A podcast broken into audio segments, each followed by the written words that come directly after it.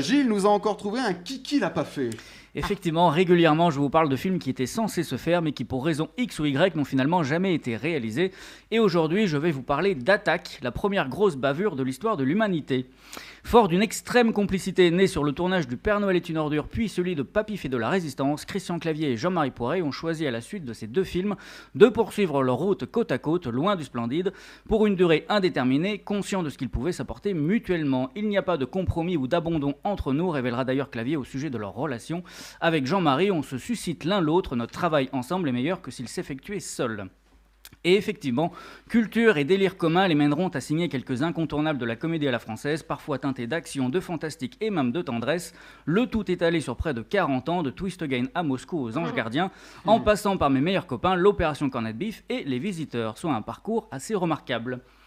Malgré cela, il ne leur a pas toujours été facile de convaincre acteurs ou producteurs en vue d'une collaboration.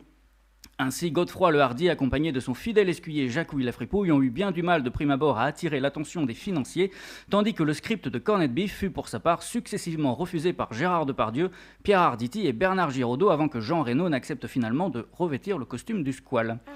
Pire, certains de leurs scénarios sont, encore dans l'attente d'une éventuelle concrétisation. Exemple, au milieu des années 80, les trois scénaristes de Papy fait la résistance, Poiré, Clavier et Martin Lamotte, sitôt le tournage de ce film achevé, ont repris la plume pour imaginer une nouvelle histoire, plus folle encore. Cette fois, direction une île perdue sur laquelle débarquent deux explorateurs anglais et qui se retrouvent nez à nez avec des dinosaures. Ça s'appelle Attaque, la première grosse bavure de l'histoire de l'humanité ou les aventures de l'âge de pierre. Et le magazine Première s'en fait l'écho dès le mois de juin 1984. Un important producteur aurait été intéressé par le projet.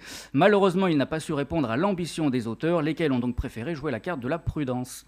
Il nous offrait 60 millions d'époque pour réaliser le film Précise Poiré.